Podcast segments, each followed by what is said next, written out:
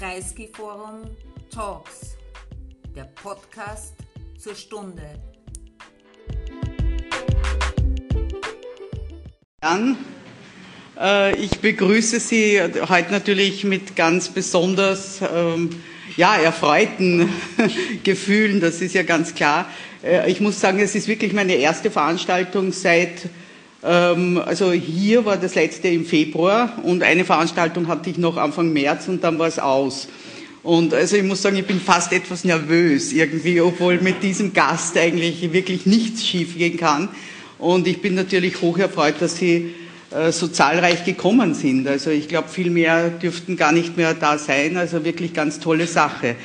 Äh, und äh, es zeigt uns doch, dass das, was wir machen, auch, auch nötig ist zu tun einfach weiterzumachen. Ja, wir haben natürlich große Pläne gehabt für diesen Herbst und Winter, weil Sie wissen, es äh, jährt sich der sogenannte arabische Frühling zum zehnten Mal. Und wir hatten wirklich eine schöne, durchkomponierte Serie geplant dazu, die wir natürlich ähm, verschieben. Weil es macht keinen Sinn, wenn dann jeder Dritte oder jeder Zweite und so weiter nicht kommen kann. Die Situation ist sehr unsicher und darum freue ich mich, dass wir eben wirklich versuchen, einfach ad hoc und äh, relativ kurzfristig äh, Veranstaltungen auf die Beine zu stellen. Ähm, ich bin sehr froh, dass Daniel Gerlach heute bei uns ist, weil er kann, glaube ich, wie kein anderer, was wir wirklich heute brauchen, nämlich einen Überblick über die Region in diesem Herbst, diesem auch ganz besonderen Herbst aus verschiedenen Gründen. Einer ist Corona, der andere ist eben die amerikanische Präsidentenwahl, eben diesen Überblick zu geben und es wird so eine Tour d'Horizon werden. Wir werden uns dann äh, im Gespräch eben einfach äh, verschiedene auch Länder wahrscheinlich ansehen. Äh, Sie wissen, ich brauche Ihnen nicht sagen, was in der Region los ist, außer Corona eben immer diese, diese drohende hegemoniale Auseinandersetzung zwischen Iran und, und äh, Teilen der arabischen Welt, die eben in viele, viele Länder und Situationen hineinspielt, zum Beispiel Irak, wo Daniel Gerlach erst unlängst war, äh, Libanon, also so viele Fragen, Syrien völlig ungelöst, also am Anfang, noch immer am Anfang eines äh, politischen Prozesses stehend. Ich glaube, das habe ich vor drei Jahren zum ersten Mal gesagt, dass das der Fall ist. Und viele andere Fragen. Dann natürlich, was, was erst jetzt in der letzten Zeit so in die, in die Aufmerksamkeit rückt, auch diese völlig neue äh, türkische Rolle und, und dass manche äh, in arabischen Ländern oder auch in Israel der, der Meinung sind, vielleicht ist die Türkei bald ein größeres Problem als der Iran. Also Sie sehen, es gibt sehr viel zu reden. Daniel Gerlach kennen einige von Ihnen. Er hat in äh, Hamburg und in Paris äh, studiert und äh, ist Herausgeber und äh, Chefredakteur, Mitherausgeber und Chefredakteur von Zenit, das ich Ihnen wärmstens empfehlen kann. Wirklich eine ganz, ganz tolle Zeitschrift, aber ein Magazin, also Nahost-Magazin, das sich aber, wobei der Nahostbegriff auch sehr weit gefasst ist. Also er macht schon viel noch weiter im Osten oder auch äh, Kaukasus und so weiter. Ich glaube Aserbaidschan ja. und ja eben. Also viele, also wirklich wärmste Empfehlung mache ich ganz unverschämte Werbung. Aber Zenit ist viel mehr als das. Also Daniel Gerlach macht viel mehr als das. Es ist auch äh, immer mehr ein Think Tank Projekt, das aber auch Politik Unterstützung und Beratung und in dieser Sparte tätig ist. Also ich freue mich sehr, ihn heute zu hören und äh, ich soll noch sagen, natürlich äh, steht es Ihnen frei, die Maske sitzend herunterzunehmen. Wichtig ist es uns heute dann beim, beim, wenn Sie aufstehen und sich bewegen, dass Sie es wieder aufsetzen. Und ja, ich glaube, das war alles. Habe ich irgendeine eine Announcement vergessen? Nein, die Gertrud sagt nein. Also können wir beginnen. Bitte, Daniel. Ja, vielen Dank.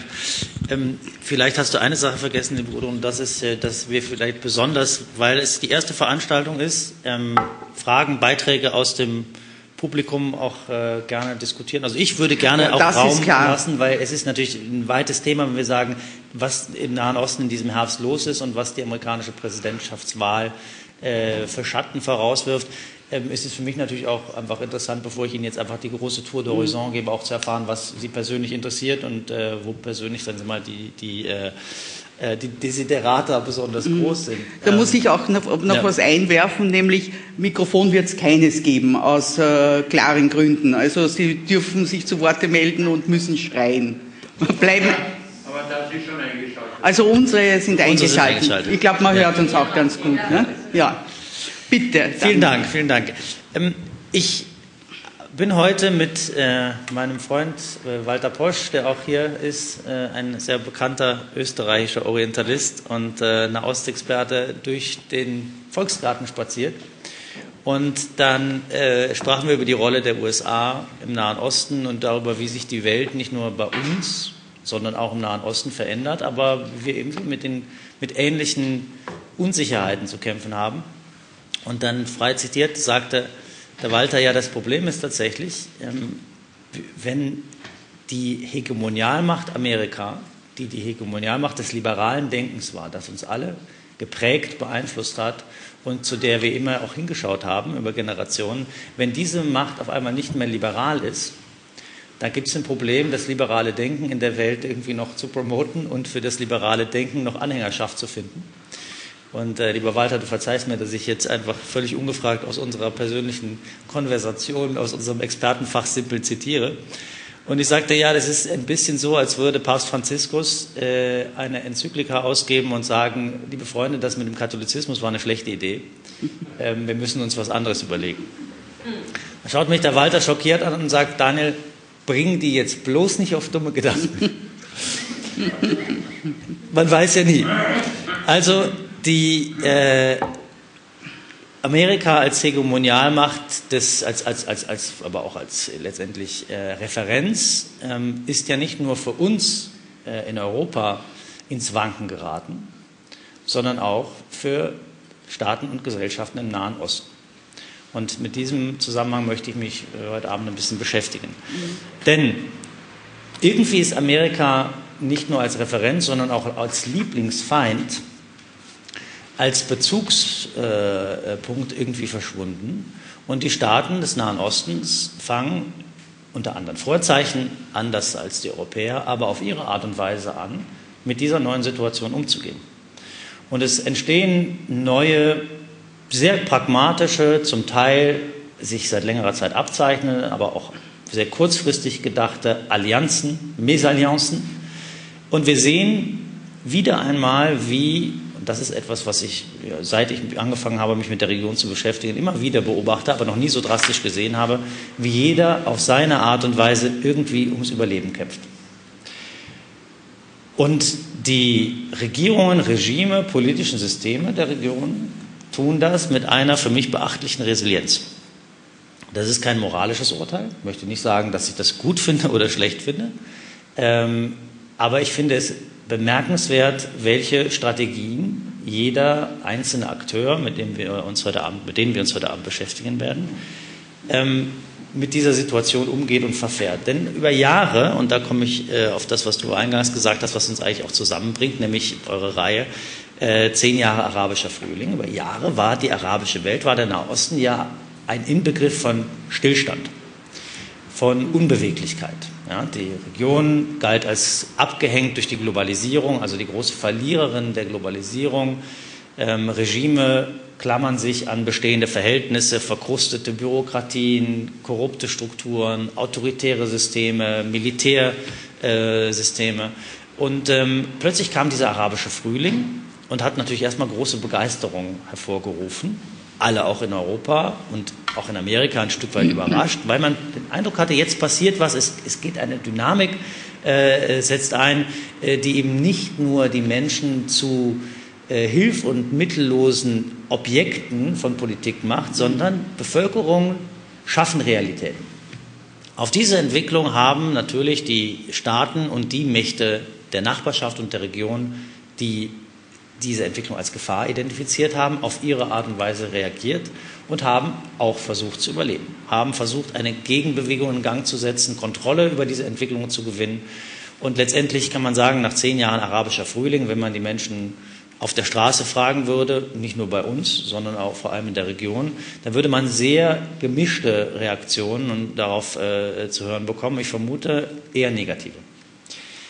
Ähm, was mich immer zu der, äh, zu, also, zu der Parallele ähm, äh, veranlasst hat, ähm, die man bei anderen Revolutionsbewegungen auch durchaus ziehen kann. Zum Beispiel die Französische Revolution. Ich sage immer, wenn Sie im Jahr 1794 auf, der, äh, auf der Place de la Concorde äh, die Menschen gefragt hätten, wie äh, läuft es denn so mit der Französischen Revolution und äh, Egalité, Fraternité, Liberté und, äh, und dem Aufbau von Demokratie, dann hätten die Menschen gesagt, na gut, hinter uns werden gerade im Akkord äh, Menschen guillotiniert. Und ähm, wir fühlen uns gerade nicht besonders frei und äh, auch nicht besonders sicher. Im Nachhinein, nach einer Generation, äh, war das Bild dann wahrscheinlich ein anderes, vielleicht nach zwei oder drei Generationen erst wirklich vollendet. Und ich denke, ähnlich muss man auch mit dem, mit dem arabischen Frühling und der Bilanz des arabischen Frühlings verfahren.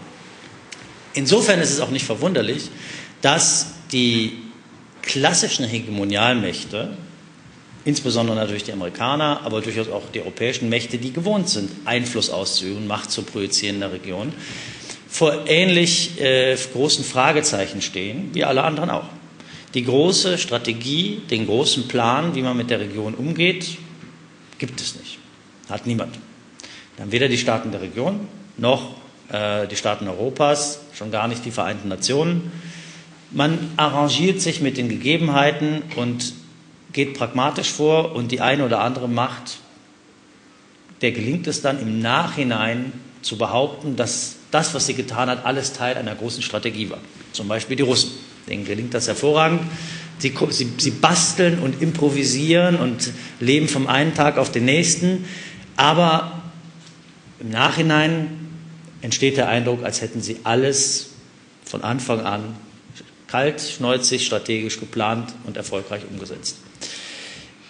Ich denke, diese Entwicklung ist, eine, es ist deswegen für die, für die Journalisten und für die äh, Analysten, für die Orientalisten, für die Experten auch deswegen so, auf der einen Seite so ergiebig, auf der anderen Seite aber auch so äh, zur Verzweiflung äh, eintreibend, weil man eben nur sehr, sehr kurzfristige Prognosen geben kann. Und insofern bitte ich, die lange Vorrede zu entschuldigen. Bis zur nächsten Wahl in den Vereinigten Staaten, das ist, glaube ich, der erste Dienstag im November, sind es noch, haben wir noch ungefähr einen Monat. Und äh, ich kann Ihnen für die nächsten vier Wochen eine Prognose geben von dem, was ich glaube, was passieren könnte. Und da können Sie nach vier Wochen sagen, der Gerlach hat Unfug geredet, dann bitte ich um Entschuldigung. Aber vielleicht trifft es ja auch ein, wobei ich ehrlich gesagt sagen muss, mir wäre die erste Option lieber. Denn was ich fürchte, was passieren könnte in den nächsten Wochen, vielleicht auch mittelbar nach der Wahl, ist alles andere als erfreulich. Also insofern hoffe ich in diesem Zusammenhang vielleicht eher nicht recht zu behalten. Ich bin grundsätzlich niemand, der, ich bin keiner von den Experten, die Kapital daraus zu schlagen versuchen, dass sie grundsätzlich Untergangsprognosen äh, in die Welt setzen und, äh, und, und, und Angst verbreiten und bin damit sehr vorsichtig. Aber ich denke, dass wir uns tatsächlich jetzt in den nächsten Wochen äh, auf eine sehr, sehr ernste Lage in der Region zu bewegen. Und das hat äh, unter anderem oder vor allem mit deinem äh, Spezialgebiet äh, zu tun, liebe Gudrun, das ist Iran natürlich. Und das ist die amerikanische Politik gegenüber Iran, aber auch die nach, meinem, äh, nach meiner Beurteilung ziemliche ähm, schlafwandlerische äh, Attitüde, mit der viele internationale Akteure oder die, die viele internationale Akteure an den Tag legen, wenn es um dieses Thema geht. Ich denke, wir müssen ähm, damit rechnen, dass es in den nächsten Wochen eine militärische Auseinandersetzung im Nahen Osten geben kann, die niemand so herbeiführen wollte, aber die tatsächlich äh, voraussehbar gewesen ist. Und äh, möchte Ihnen erklären, warum ich das denke. Ähm, ich sagte eingangs, dass eigentlich keiner der Akteure in der Region oder auch außerhalb der Region einen wirklichen Plan hat, welche, und eine wirkliche Strategie hat, ähm, wie man die, Situ die Situation befriedet, wie man Konflikte deeskaliert. Ähm, und äh, gerade was die amerikanische Politik äh, anbelangt, die sich ja dahingehend entwickelt, dass sich die Amerikaner eigentlich aus bestimmten Bereichen, aus vielen Bereichen im Nahen Osten herausgezogen haben, ähm, denke ich, dass man sich auf zwei Punkte einfach äh, konzentriert hat. Und das ist das eine ist die äh, Situation in Syrien, wo man versucht, kleine Erfolge dadurch zu erzielen, dass man im Norden so ein, eine kurdische Autonomie äh, stützt und versucht, das, äh, den Machtbereich des Assad-Regimes äh, zu, äh, einzudämmen mit den relativ bescheidenen Mitteln, die die Amerikaner dort einwenden. Und das andere ist Maximum Pressure äh, gegen Iran. Wir haben vor einigen Tagen gehört, dass der neue Beauftragte für Iran, der auch gleichzeitig der Beauftragte für Venezuela ist, ähm, ein Veteran der Reagan-Administration und aller ähm, sagen, zweifelhafter äh, Methoden des Kalten Krieges, ähm, Elliot Abrams, dass er ein Interview gegeben hat und gesagt hat, in den nächsten Wochen werden wir nochmal, ich zitiere jetzt frei, paraphrasiere, werden wir nochmal eine Schippe drauflegen, werden wir nochmal den Druck, den Sanktionsdruck gegen äh, Iran erhöhen. In den vergangenen Wochen, das haben die meisten von Ihnen wahrscheinlich mitbekommen, ähm, gab es heftige Auseinandersetzungen im UN-Sicherheitsrat und zum ersten Mal standen die Europäer eigentlich vor einer Situation, dass sie sich rechtlich mit den Amerikanern darüber auseinandersetzen müssen, ob die Amerikaner eigentlich befugt sind, einen bestimmten Mechanismus im Sicherheitsrat auszulösen, nämlich den Snapback-Mechanismus, das heißt äh, eine, ein, eine Hochfahren der Sanktionen gegen äh, Iran, wie wir es selbst vor, im Grunde vor 2015 vor dem sich bald äh, jährenden äh, Nukleardeal mit Iran nicht kannten. Die Amerikaner sind ja durch äh, Entscheidung der Trump-Administration aus dem äh, Atomdeal ausgestiegen, ähm, haben äh, das im Wesentlichen damit begründet, dass sie fanden, dass es ein sehr schlechter Deal gewesen, der äh, weder dem Frieden in, in, der Region gedient hätte noch amerikanischen Interessen. Haben damit, was damals eigentlich schon auch völkerrechtlich, denke ich, sehr umstritten war, das sage ich als nicht Völkerrechtler, sondern als Orientalist, der das so allgemein aus der Presse verfolgt hat, es war umstritten, ob man eigentlich ein völkerrechtliches Abkommen so verlassen kann und einfach sagen kann, wir steigen aus. Es ist eigentlich nicht vorgesehen, dass die, dass die Mächte, die dieses Abkommen unterzeichnet haben, die Garantiemächte dieses Abkommens einfach sagen, wir sind draußen. Ähm, sie haben es aber getan. Und nun ist die Situation so, dass die Amerikaner sagen, wir ähm, beobachten Verletzungen der Bestimmungen des Abkommens seitens der Iraner und werden deswegen einen Mechanismus innerhalb der Vereinten Nationen auslösen, dessen Details ich Ihnen jetzt ersparen möchte, der aber zur Folge hat, dass Iran dafür bestraft wird und dass im Grunde der Deal außer Kraft gesetzt wird. Das heißt, alles, was man an sehr symmetrisch äh, erarbeiteten äh, Geben- und Nehmen-Prozessen entwickelt hat, dass das eben außer Kraft gesetzt wird. Und die Europäer sagen, Moment, die Amerikaner sind ja gar nicht mehr äh, Vertragsmacht, weil sie ja aus diesem Abkommen ausgestiegen sind. Und die Amerikaner sagen, na gut, das interessiert uns aber nicht, denn das ist ein völkerrechtliches Abkommen und wir äh, sind ja berechtigt, diesen Mechanismus auszulösen, zumal wir ja äh, Vetomacht sind in, im UN-Sicherheitsrat, wie Sie wissen. Ähm, wie gesagt, ich möchte jetzt nicht zu sehr in die juristischen Details eingehen, aber es ist im Grunde die große Frage, können die Amerikaner eigentlich einen solchen Deal äh, oder können sie einen solchen Mechanismus auslösen, wenn sie gar nicht mehr Teil der Vereinbarung sind? Man kann nicht das eine und das andere, das ein, also man kann nicht sagen, ich bin draußen und gleichzeitig mitreden. So sehen es jedenfalls die Europäer und das scheint auch bei zum Beispiel Großbritannien was immer so ein bisschen als ein Wackelkandidat äh, empfunden wurde, äh, die Meinung zu sein, dass eben die Amerikaner das nicht können. Nun gut, wie dem auch sei, wir haben das erste Mal eigentlich eine Situation, in der sich Alliierte über eine solche Frage Gedanken machen müssen, denn man dachte, okay, wenigstens diese Bestimmungen sind eigentlich im UN-Sicherheitsrat einigermaßen klar. Und das zeigt natürlich, dass die Amerikaner sich äh, ein Stück weit äh, isoliert haben. Das wäre jetzt nochmal äh, diplomatiegeschichtlich interessant. Aber es ist natürlich für die Entwicklung in der Region relativ dramatisch. Denn dieser in Ermangelung europäischer Allianzen wollen die, will die Trump-Administration den Druck auf Iran so systematisch erhöhen, dass ich den Eindruck habe, man eine militärische Reaktion seitens Iran vielleicht nicht provozieren möchte, weil man davon ausgeht, dass die Iraner sich nicht bewegen werden, sich nicht, nicht trauen, aber durchaus in Kauf nimmt, dass sie geschieht. Für, äh, aus iranischer Perspektive ist durch dieses Ende des Nuklearabkommens äh, bzw. Durch, durch den, Ausstieg äh, der Amerikaner aus dem Abkommen ähm, eigentlich ein Worst-Case-Szenario eingetreten. Sie haben diejenigen im iranischen Regime und in der iranischen Regierung, was für mich zwei nicht ganz deckungsgleiche Begriffe sind, ähm, diskreditiert, die der Ansicht waren, wir müssen uns mit den Amerikanern und den Europäern einigen, wir müssen uns an Verträge halten und wir müssen irgendwie schauen, dass wir unsere äh, wirtschaftliche Situation im Land dadurch verbessern, dass wir äh, die Regeln einhalten. Diese Menschen, und dazu gehört insbesondere natürlich der Präsident selber, sind vollkommen diskreditiert. Sie sind diskreditiert nicht nur bei ihren traditionellen Gegnern im Iran, sondern sie sind auch diskreditiert bei ihren eigentlich eigenen Anhängern. Ich gehöre jetzt nicht zu denjenigen, die Iran in Reformer und Prinzipalisten und Modernisierer und Konservative und wie auch immer einteilen. Ich finde, dass diese Einteilungen sind relativ äh, schwierig vorzunehmen, aber ähm, es steht eben fest, dass dieses reformorientierte, oder ich will mal sagen das pragmatische, nicht das reformorientierte, das pragmatische Lager in Iran äh, diskreditiert ist und dann Macht verliert.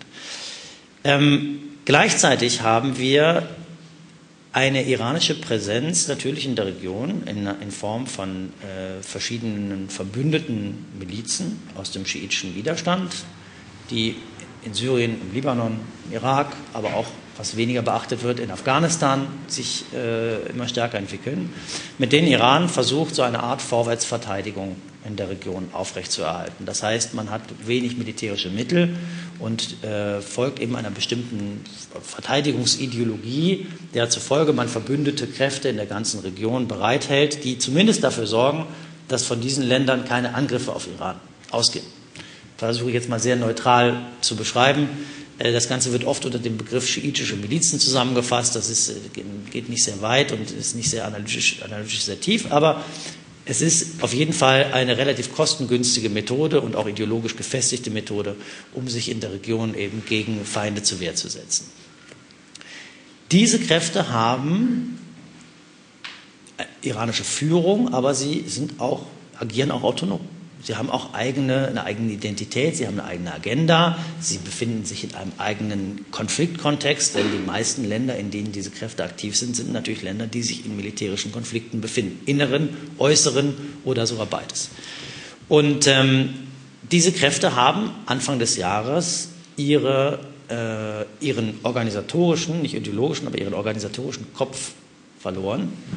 Äh, es müsste der 3. Januar 2020 gewesen sein. Äh, Sie haben es alle mitbekommen. Der äh, Drohnenangriff in der Nähe des internationalen Flughafens von Bagdad gegen Qasem Soleimani, den Chef der, der Kurzstreitmacht. Und ähm, an seiner Seite sind noch acht andere Menschen, glaube ich, gestorben. Einer davon war äh, Abu Mahdi al-Muhandas, der äh, äh, stellvertretende Kommandeur der paramilitärischen irakischen Streitkräfte äh, die oft als Volksmobilisierungseinheiten äh, bezeichnet werden. Diese beiden Figuren waren maßgeblich dafür verantwortlich, zumindest im irakischen Kontext, aber auch darüber hinaus, Struktur, Disziplin zu halten. Nämlich als Bindeglied, nicht als einziges Bindeglied, aber als Bindeglied zwischen diesen verschiedenen, zum Teil gut disziplinierten, aber zum Teil eben auch freidrehenden äh, Milizengruppierungen eben äh, zu halten und auch äh, die Verbindung zu Teheran zu halten.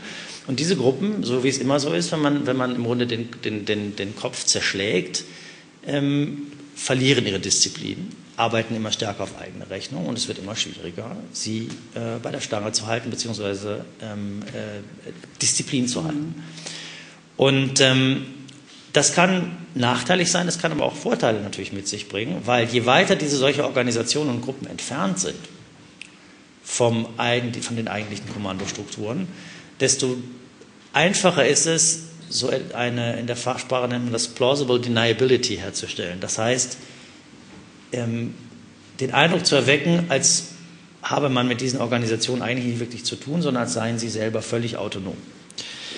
Das ist eine Methode, der sich Iran durchaus bedient hat in den letzten Jahren, auch äh, zu sagen, na gut, diese Menschen sind letztendlich unsere Unterstützer. Auch andere Länder arbeiten übrigens mit dieser Methode, also Türken tun das, äh, Russland tut das, dass man äh, immer auch die Verantwortung für bestimmte, auch möglicherweise fehlgeleitete Operationen auf übermotivierte Freiwillige abwälzen kann, die aber natürlich letztendlich im eigenen strategischen Interesse handeln.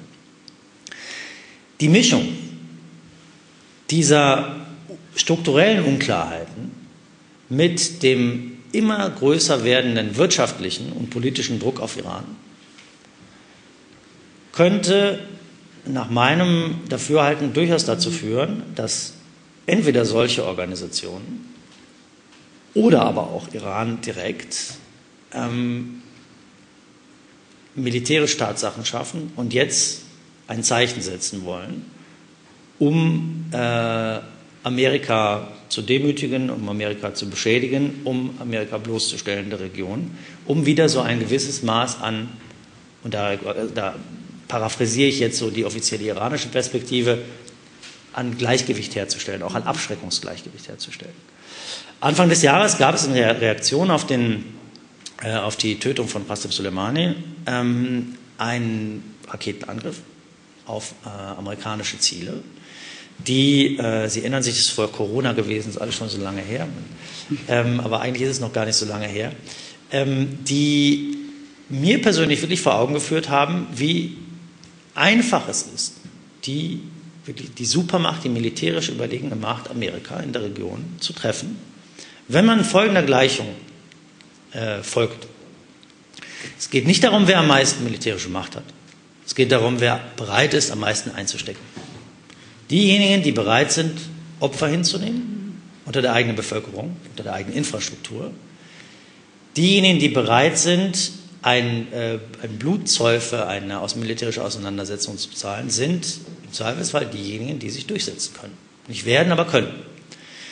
Denn, wie Sie wissen, haben die Amerikaner auf diesen Angriff nicht militärisch reagiert. Es gab dann eine zeitversetzt eine Serie von Cyberattacken auf iranische Ziele, von denen ich davon, also ich kann sie nicht anders deuten, als dass sie in diesem Kontext äh, stattgefunden haben oder dass sie sich als Teil dieser Eskalationsspirale äh, auch äh, zu verstehen sind. Aber die Amerikaner haben auf diesen Angriff nicht militärisch reagiert, weil sie, nach meinem Dafürhalten, nicht nur weil Trump im Wahljahr keinen leichtfertigen Krieg riskieren wollte, sondern weil eben ganz klar gewesen ist, und das ist ja auch zu, wirklich zu befürworten und, äh, und anzuerkennen, dass sie nicht mehrere hundert amerikanische Opfer in der Region hinnehmen wollen. Denn die, Amerika die, das iranische, die iranischen ballistischen Raketen, die da eingesetzt wurden, waren relativ präzise. Ich bin kein Militärexperte, aber es waren doch relativ präzise Schläge. Trotzdem hat man natürlich in Kauf genommen, amerikanische äh, Leben äh, äh zu, zu, zu treffen. Und äh, man könnte, hätte das auch noch mit einigen anderen militärischen Zielen in der Region tun können, auch in der Golfregion, auch in den Staaten, wo die amerikanische Präsenz etwas besser gesichert war, weil sie, vergessen wir nicht, die amerikanischen Truppen in Irak sind da, um gegen den IS zu kämpfen und nicht um sich gegen ballistische Raketen zu beschützen. Äh, die amerikanische Mission ist keine Anti-Iran-Mission eigentlich, sondern ist eine Anti-Daesh-Mission gewesen. Und die Umwidmung natürlich dieser Präsenz äh, birgt ganz andere Probleme. Wenn Iran tatsächlich zu dem Schluss kommen sollte, dass der Druck so groß wird und dass die Demütigungen aus der eigenen Perspektive so groß werden, ähm, dass man jetzt wieder einen, einen, Gegenschlag, einen Gegenschlag ausführen muss, dann könnte es tatsächlich sein, dass man amerikanische Ziele in Afghanistan, in der Golfregion, im Irak, in anderen Ländern trifft oder aber möglicherweise auch weichere Ziele keine Militärbasen, sondern weichere Ziele.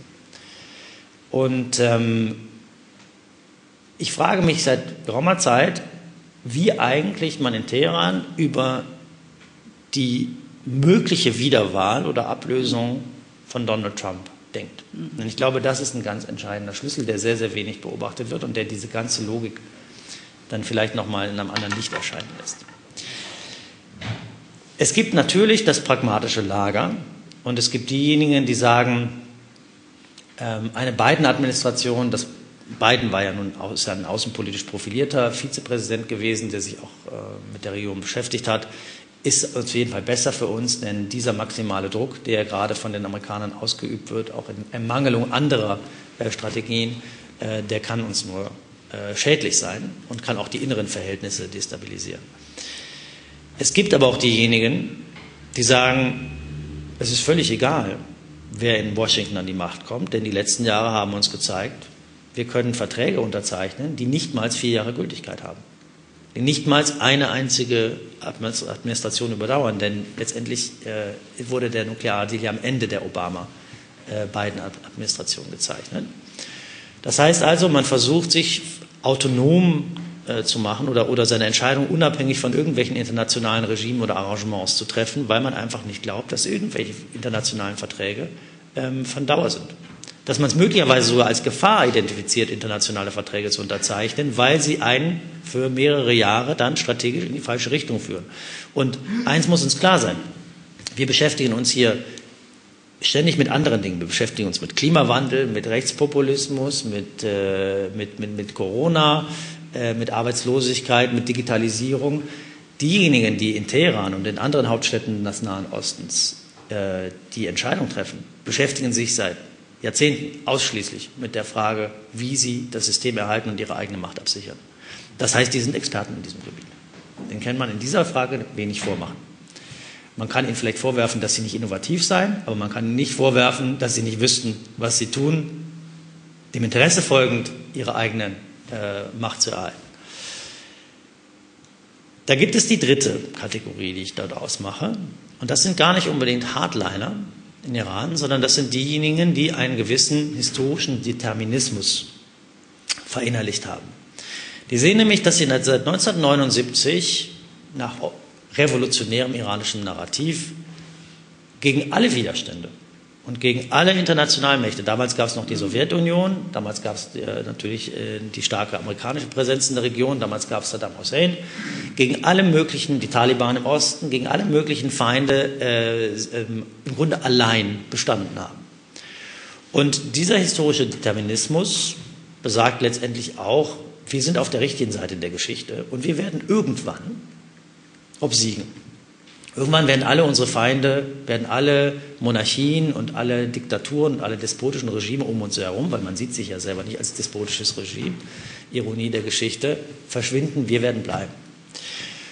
Und vor diesem Hintergrund ist natürlich die Frage, wer ist derjenige, der das amerikanische Weltreich, das amerikanische Imperium, das Feindbild der Antiimperialisten, am schnellsten und am effizientesten zugrunde richtet? Und die Antwort auf diese Frage ist ziemlich eindeutig. Aus Sicht dieser, also aus, aus Sicht dieser Schule gibt es keinen besseren Kandidaten als Donald Trump und eine neue Trump-Administration, die dafür sorgt, das amerikanische Imperium in wirklich Rekordzeit zugrunde zu richten und den Traum der Antiimperialisten komplett zu erfüllen. Das sehen wir durch die, durch die Art und Weise, wie die, wie die äh, Black Lives Matter-Bewegung, die Unruhen in den amerikanischen Städten die rapide Ausbreitung von Covid, äh, der im Grunde wachsende Tribalismus und die inneren Zerwürfnisse in Amerika, die ja auch schlimm genug sind, aber auch oft karikiert werden dann nochmal in der Darstellung, sich alle diese Entwicklungen anschaut und schaut, wie sie im Nahen Osten und in bestimmten äh, ich, äh, Milieus aufgenommen und reproduziert werden, dann kann es eigentlich keine andere Schlussfolgerung geben, als das Beste, was passieren kann, um Amerikas Einfluss im Nahen Osten ähm, möglichst schnell zu Ende zu bringen, dass wir eine weitere Trump-Administration bekommen. Und ich glaube, diese Art und Weise zu denken, diese Schule, vielleicht Walter, kannst du da gleich noch was zu sagen, sie ist, sie ist nicht so medial präsent. Sie ist nicht auf Twitter. Aber sie ist tief verwurzelt in den Sicherheitsmilieus, in den, äh, bei der Revolutionsgarde, bei denjenigen, die letztendlich seit geraumer Zeit äh, die sicherheitspolitische Verantwortung für das Land und die Region tragen. Und sie ist natürlich also auch ein besonders populäres und ein besonders komfortables Narrativ, weil es auch relativ einfach ist und weil es vor allem vom Ende her gedacht ist, ja für diese Akteure einen guten Ausgang hat. Also insofern bin ich nicht so überzeugt davon, dass ein Ende der Trump, ein schnelles Ende der Trump-Administration und eine Rückkehr der Vernunft in Washington notwendigerweise im Interesse der selbst erklärten Feinde Amerikas ist. Und wer sich in dieser, letztendlich werden die Iraner das nicht entscheiden. Aber ich höre oft, dass einem, dass auch von, von Iran-Experten, dass ja eine militärische Auseinandersetzung jetzt so kurz vor der Wahl überhaupt nicht im iranischen Interesse sei, weil man ja kein Interesse hätte, dass Trump einen Rally around the Flag-Effekt äh, erlebt. Das heißt also, dass er die Patrioten hinter sich sammelt in einer militärischen Eskalation, weil man damit ja Trump zur Wiederwahl verhelfen würde. Ich glaube tatsächlich, diese Erwägungen, wann man zurückschlägt, wann man sich rächt, wann man versucht, ein Gleichgewicht der Abschreckung wiederherzustellen, again, iranisches Narrativ, nicht meins, die sind unabhängig von der Frage, will man Biden oder will man, äh, will man äh, Trump als nächsten Präsidenten haben. Und das macht die Situation aus meiner Sicht sehr, sehr gefährlich. Mhm. Denn wir haben die Möglichkeit, dass selbsterklärte, also auf eigene Rechnung arbeitende Gruppen Amerika angreifen. Und wir haben die Möglichkeit, dass es hier dass ein ganz klar durchgeplanter, strategisch kalkulierter oder zumindest taktisch kalkulierter Schlag stattfindet. Beides hätte denselben negativen Effekt. Und dieses Mal, in dieser Situation, würde eine amerikanische Administration Trump, und wir dürfen nicht vergessen, dass ja, Trump in jedem Fall noch bis Januar äh, mhm. Amt bleiben wird, egal wie die Sache danach ausgeht, äh, nicht äh, auf sich sitzen lassen. Und das macht die Situation gefährlich, weil ich glaube, dass man sich in Washington über diese Frage, ähm, man ist sich sehr sicher seiner, seiner, in seiner Position, dass man mit Sanktionen äh, einfach äh, relativ kostengünstig äh, die, die, anderen Staaten der Region in eine richtige, richtige Richtung lenken kann und eben ähm, den Zusammenbruch äh, des iranischen Regimes, ein alter Traum letztendlich nicht unter Republikaner, sondern letztendlich eine, ein Topos, äh, kann man sagen, in der, in der äh, Außenpolitik Washingtons. Und ich gebe zu, dass ich jetzt auch ein bisschen karikiere, äh, dass das äh, letztendlich äh, in Erfüllung geht. Und äh, ich denke, dass das so nicht in Erfüllung gehen wird. Und deswegen bin ich ehrlich gesagt über die Situation besonders besorgt, weil ich glaube, dass man sich die, dass man aufgehört hat, sich eigentlich mit den mit dem inneren Zustand Irans auseinanderzusetzen und sich auch mit den strategischen und sicherheitspolitischen Erwägungen und Zugzwängen zu beschäftigen, die dort eigentlich äh, die Politik bewegen. Ich hoffe, dass es nicht der Fall sein wird, aber ähm, ich denke, dass es äh, trotzdem nicht unwahrscheinlich ist und dass man darauf vorbereitet sein sollte und dass gerade jetzt, vielleicht bevor ich, dann mache ich erstmal eine Pause, mhm. ähm, oder nicht eine Pause, aber dann, dann beende ich den Monolog, ähm, dass die europäischen Staaten äh, vereint darauf schauen müssen, dass das nicht passiert. Und in jede Hinsicht und in jede Richtung versuchen müssen, das, was noch an Vernunft irgendwie übrig ist, äh, zu sammeln und zumindest auch klarzumachen, dass sie sich dieser Gefahr bewusst sind, die hier noch bevorsteht. Dankeschön. Ähm, so, ich möchte ergänzen, weil du von dir selber gesagt hast, du bist kein Schwarzseher und ja. kein also das ist zumindest mein äh, Untergangsprognosen. Darum möchte ich unbedingt erwähnen, dass äh, ich glaube, es war das jüngste Buch von Daniel Gerlach heißt der Nahe Osten geht nicht unter. Ich habe es da vorne also, am Büchertisch. Aha, gibt es auch vorne, ja. ja.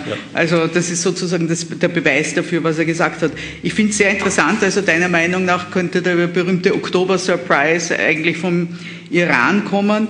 Ich muss ehrlich sagen, meine, mein Eindruck war schon eher, aber auch von den Europäern, von denen du ja jetzt äh, praktisch eine aktive Rolle in der Verhinderung des Ganzen einforderst, dass sich alle irgendwie ducken momentan. Auch, äh, auch im UNO-Sicherheitsrat ist ja die, die Lage völlig ungeklärt. Ich meine, die Amerikaner haben was gemacht und der Rest des Sicherheitsrats außer der Dominikanischen Republik, die mit den Amerikanern gegangen sind, ignoriert es einfach. Die tun so, wie wenn nichts wäre. Also eigentlich eine furchtbare, eine furchtbare Situation. Aber ich sehe schon, also ich meine, du hast gute Argumente dafür. Ähm, ich wollte dich fragen jetzt konkret, wir haben eben in diesem Rahmen, im Rahmen dieser Auseinandersetzung, haben wir zwei besondere Sorgenkinder im Moment. Eines ist natürlich der Irak. Hm wo wir einen sehr unerwarteten, einen völlig, möchte schon sagen, neue Figur als Premierminister haben, ähm, der auch wirklich offensichtlich echt versucht, dieses Problem zu lösen, also der sich sehr der irakischen Souveränität nicht nur verbal verschrieben hat, so wie andere auch, sondern, also ich, du wirst es uns sagen, also mein Eindruck ist schon, dass er, dass er wirklich darum kämpft, das irgendwie in den Griff zu bekommen. Äh, wobei man sagen muss, gerade jetzt äh, jähren sich die Proteste ja zum ersten Mal, mhm. die eigentlich den Rücktritt der vorigen Regierung ähm, ausgelöst haben und nach langen Schwierigkeiten diesen Premier hervorgebracht haben.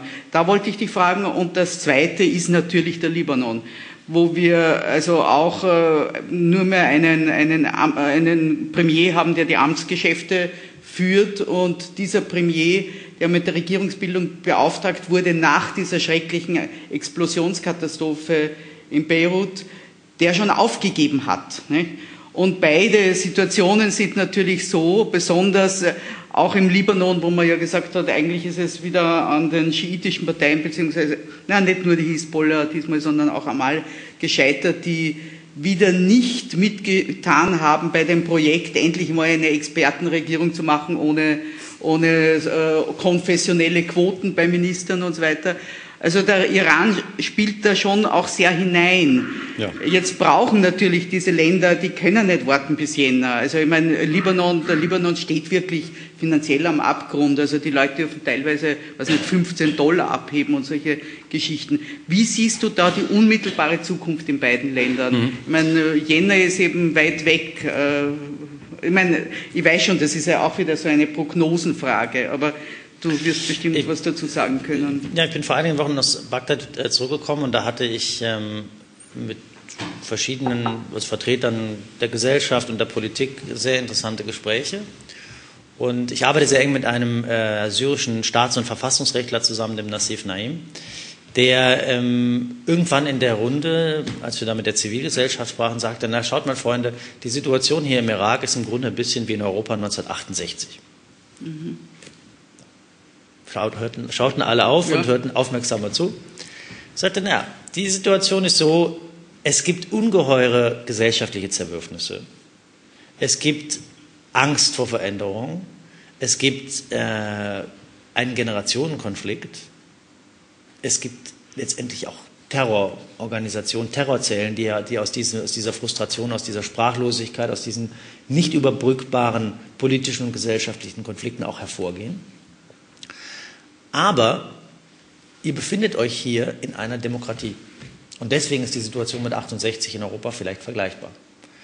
Es gibt die Angst vor internationaler Einmischung, es gibt die Angst, wie sie die Staaten in Europa äh, erlebt haben, ja auch vor einem Umsturz, vor einem Wechsel der europäischen Staaten ins äh, Warschauer Paktlager. Also alle möglichen Ängste und, und, und, und letztendlich auch Verschwörungstheorien äh, sind präsent. Aber es gibt demokratische Institutionen, es gibt kein Vertrauen des Bürgers in den Staat und es gibt äh, oder äh, eines Teils der Bürger in den Staat, aber letztendlich müsst ihr mit dem klarkommen, was ihr hier habt. Ihr müsst es reformieren, ihr müsst es versuchen zu verändern, aber es, wie man im vergangenen Jahr in Bagdad auf den Straßen und auch im Libanon ja gehört hat, dabei wenden zu lassen, dass man die politische Klasse abschaffen will, hat keinen Sinn. Es macht keinen Sinn zu sagen, alle Politiker müssen weg. Und da sollten sich übrigens auch europäische Experten, das habe ich leider sehr oft auch gehört mhm. zum, in den Analysen zu Libanon und Irak, ja, ja, die politische, korrupte politische Klasse. Fertig. Das ist keine Lösung. Das ist keine Lösung, weil wer macht Politik? Das sind fragile, fragile, extrem fragile und auch extrem defizitäre Staaten, aber sie haben Grundbegriffe von, demokratischen, äh, von Demokratie, demokratischen Prozessen, Institutionen und Sie haben äh, letztendlich auch das, was äh, man äh, ja, Menschen oft vorwirft. Sie können sagen, was sie wollen, aber es bringt nichts. Aber sie haben Redefreiheit. Mhm. Ja, es gibt Menschen in Bagdad, die Angst haben um ihr Leben. Angst haben um ihr Leben, dass sie von kriminellen Gruppen, Milizen, auch solchen, die im staatlichen Gewand auftreten, drangsaliert äh, und auch getötet werden.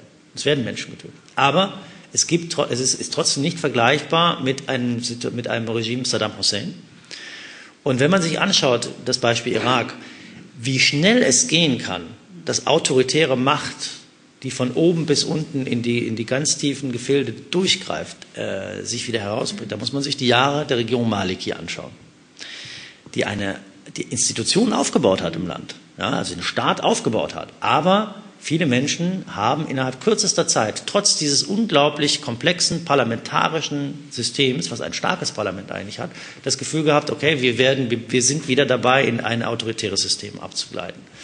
Dieses ähm, Bewusstsein, dass man, auch wenn es die Amerikaner gebracht haben, dass man trotzdem in einer Demokratie lebt und dass diese Demokratie Vorzüge und Vorteile hat, das ist natürlich sehr erschüttert momentan. Und man muss auch ergänzen, auch Verfassungen sollte man nicht auf den Misthaufen schmeißen, sondern ändern. Ganz genau. Ja? Also was tun denn Sie, wenn die Verfassung abgeschafft ist? Aber oder also oder wenn man, was, was, was, was durchaus auch kam, die Forderung sagt, ja. wir schaffen das, das Parlament, ist korrupt, ja, wir brauchen gut, jetzt ein Präsidialsystem, dann ist man innerhalb weniger genau. Jahre, denke ich, wieder bei Saddam Hussein. Und ähm, muss ich, man muss sich schon dessen bewusst sein, und das ist natürlich leicht zu sagen aus unserer Perspektive, dass es in Irak einen sehr, sehr komplexen sehr, sehr interessante Verfassungstraditionen gibt. Es gibt, es gibt, es gibt äh, Verfassungsliteratur. Es ist nicht so, als würden sich die Menschen dort keine Gedanken machen. Es gibt eine, eine, eine starke akademische Verfassungstradition, die jetzt nicht mein Spezialgebiet ist, aber ich kriege das natürlich schon mit. Und ähm, es gibt, finde ich, auch eine, zumindest in der Argumentation, eine Reife in der politischen Kultur. Trotzdem gibt es Defizit und ungelöste Probleme, vor denen jetzt Mustafa Kasemi, der von dir eben angesprochene Ministerpräsident, steht. Mustafa Kasim ist ein Mann der Institution. Er ist eigentlich kein so überraschender Kandidat, denn er war auch vorher immer mal wieder im Gespräch. Mhm. Er war äh, mehrere Jahre der Chef des äh, allgemeinen, des äh, nationalen äh, Nachrichtendienstes. Also im Grunde das, ja, man könnte eigentlich sagen, dass so von, von der Struktur ähm, sehr an einem, an einem westlichen nachrichtendienstlichen Modell angelehnt, also nicht wie in Syrien, wo man eigene Verhörzentren und Folterknäste und sonst was betreibt, sondern äh, tatsächlich nach amerikanischem Vorbild aufgebauter Nachrichtendienst. Und Mustafa Kazemi hat natürlich als, als Mann dieser Institution sehr, sehr viel Einblick, sehr, sehr viel Wissen ins Geschehen der in die verschiedenen Akteure, weiß viel über äh, die verschiedenen politischen Akteure ähm, was sie vielleicht über sich selber gar nicht wissen. Aber er ist eben ein, ähm, ein ehemaliger Journalist, äh, auch Menschenrechtsaktivist, Oppositioneller gegen, äh, aus der Zeit äh, des Widerstands gegen das Saddam-Regime. Also jemand, der ähm, Institutionen kennt und auch Institutionen, institutionell arbeitet. Ähm, sein Vorgänger, äh, Adel Abdelmahdi, war eigentlich ein Ministerpräsident, der die Probleme des Irak verstanden hatte und auch, denke ich, bereit war, gegen sie vorzugehen. Insbesondere die, die, die äh, mangelnde Staatlichkeit, die, die, die Korruption, äh, die mangelnde Kontrolle auch über bestimmte Sicherheitsorgane. Aber er war eben, er hatte keine Hausmacht. Er war ein Konsenskandidat, der von den Oligarchen, von den großen Parteiführern eben ins Amt gebracht wurde und der über keine eigene Struktur verfügte.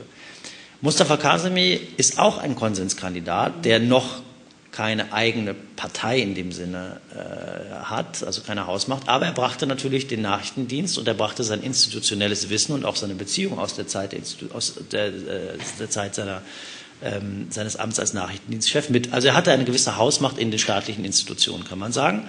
Und er ist dabei, er hat dann viele äh, Experten, äh, Iraker aus dem Ausland geholt, äh, Menschen mit starken Beziehungen zur Zivilgesellschaft. Einigen davon hast du auch schon getroffen bei verschiedenen Think Tank-Konferenzen.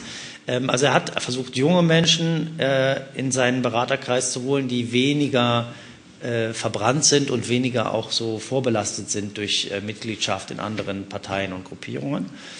Und ähm, er befindet sich natürlich gerade in einem dauerhaften Krisenmanagement-Modus. Und das hat äh, maßgeblich damit zu tun, dass äh, mit, dem, mit dem Setting oder mit den äh, Umständen, die ich gerade eben geschildert habe, dass Irak wieder auf dem Weg ist oder wieder mittendrin ist, das zu sein, was Irak nicht werden wollte. Und das ist ein Schlachtfeld geopolitischer Auseinandersetzungen, insbesondere zwischen Iran und den äh, Vereinigten Staaten. Und hier können die Europäer wirklich was tun. Aha. Denn es gibt wenig Länder in der Region, wo es so deckungsgleiche Interessen der europäischen Staaten gibt wie Irak. Libyen kann man nicht als Beispiel annehmen. Mhm. Libanon, Algerien taugen alle nicht dafür, um irgendwie die, die einheitliche, deckungsgleiche Interessen der Europäer äh, zu diskutieren. Irak ja. Die europäischen Staaten wollen, dass der Irak stabil ist. Sie wollen, dass der Irak als Puffer agieren kann dass er die Konflikte zwischen Saudi-Arabien, der Türkei und dem Iran dadurch absorbiert, dass er selber stark ist, dass, es, dass das Land zusammenbleibt und nicht in Einzelteile zerfällt. Das ist natürlich eine der großen Herausforderungen, aber ich denke, das ist ein europäisches Interesse. Und wirtschaftlich prosperieren. Und da denke ich, sind die Staaten Europas und die Staaten der Europäischen Union wirklich, äh, haben eine Möglichkeit, sich zu engagieren und die Stabilität Iraks äh, zu befördern, indem sie eben versuchen, diese ganzen externen Mächte, die versuchen im Irak Einfluss zu nehmen und versuchen sich auch gegenseitig zu bekämpfen bei Proxy über den Irak, eben zurückzuhalten. Und das ist eine große Aufgabe, eine sehr schwierige Aufgabe, aber ich denke, sie kann gelingen. Denn wenn man genau hinschaut, ist es auch für Iran eigentlich ein Vorteil, dass die Iraker einigermaßen stabile Beziehungen zu Europa und zu Amerika aufrechterhalten. Ironischerweise.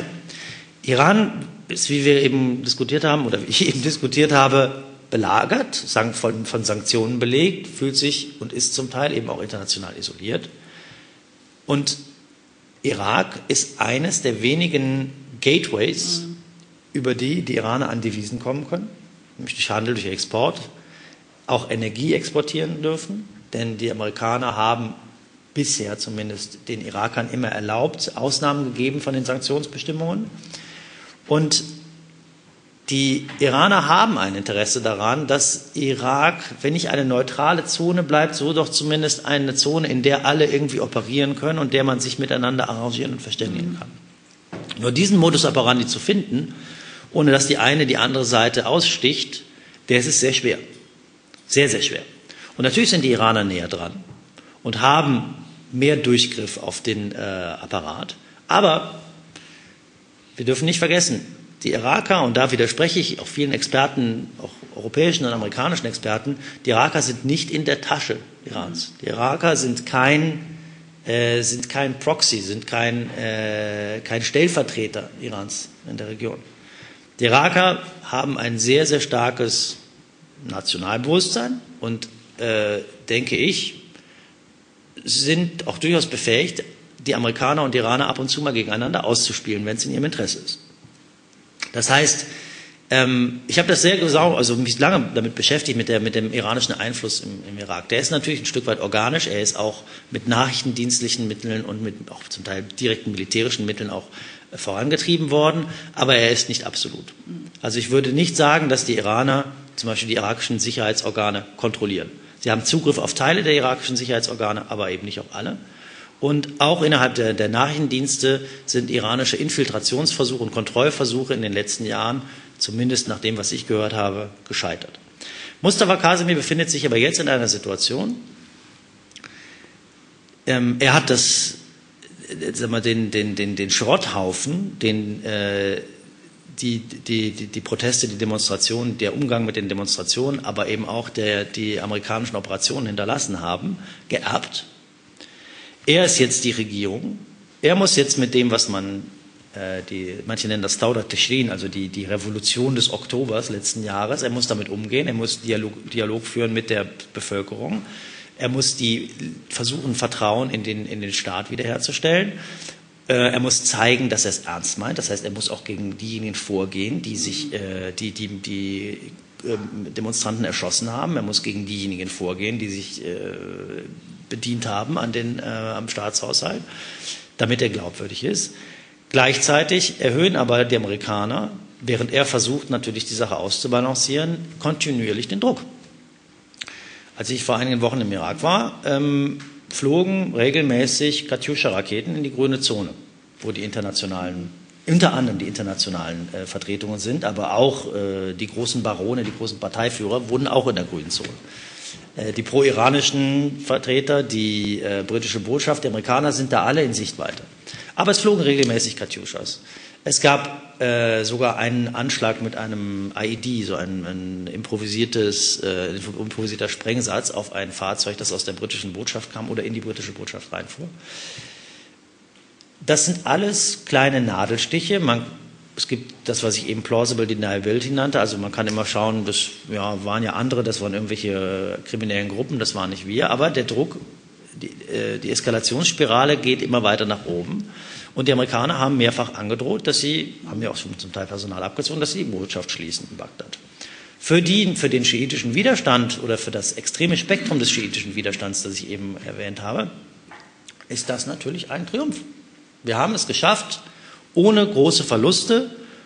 Auch auf der anderen Seite übrigens, ohne dass wir Amerikaner getötet haben, haben wir es geschafft, einen Sieg zu erringen, die Amerikaner rauszudrehen. Es gab ja ähm, im vergangenen Jahr auch äh, also eine regelrechte Stürmung des Botschaftsgelände, des Botschaftsgeländes. Ähm, also die, man, man, man, es gelingt einem offensichtlich, die Amerikaner äh, in die Defensive zu, zu drängen. Und ähm, man ist auch bereit, das relativ weit zu treiben, dieses Spiel. Und äh, die Amerikaner drohen Mustafa Kasemi und sagen, wenn du da nicht gegen vorgehst, dann werden wir ähm, eben selbst Maßnahmen ergreifen. Und das ist natürlich ähm, schwierig, denn dadurch, dass man diesen Druck erhöht, wird die andere Seite auch stärker agieren. Und äh, man macht es gleichzeitig natürlich dem Ministerpräsidenten erschwert man es noch, und die eigenen Forderungen zu erfüllen. Ist es möglich, dass die Amerikaner ihre Botschaft dort schließen?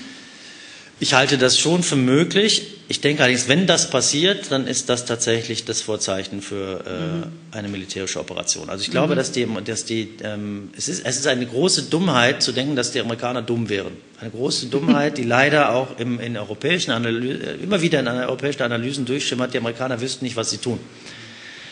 Ähm, so einfach ist das nicht. Die, die, die, äh, es, ich denke schon, ich kann mir vorstellen, dass die Analyse, die ich eben gerade präsentiert habe, auch in Washington ähm, für wahrscheinlich gehalten wird. Mhm.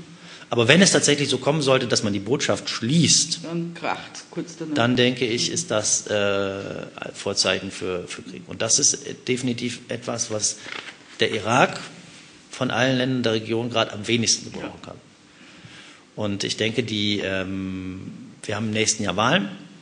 Ich denke, Mustafa Kasimir wird mit einer eigenen Partei antreten und wird auch äh, nicht sagen, das war es jetzt, ich habe kommissarisch den Job gemacht, ich gehe jetzt wieder auf meine alte Position. Aber ähm, es ist sehr, sehr viel Bewegung da.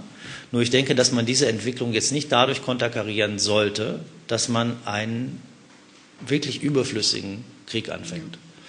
Und leider ist es so, ähm, ich glaube, das war der damalige äh, Verteidigungsminister, amerikanische Verteidigungsminister, Verteidigungsminister McNamara, der immer gesagt hat, wir waren alle vernünftig. Die Sowjets waren auch vernünftig. Wir wussten alle irgendwie, wie die Lage ist und wir waren alle, wir hatten kein Interesse daran, dass äh, wir einen Krieg anfangen.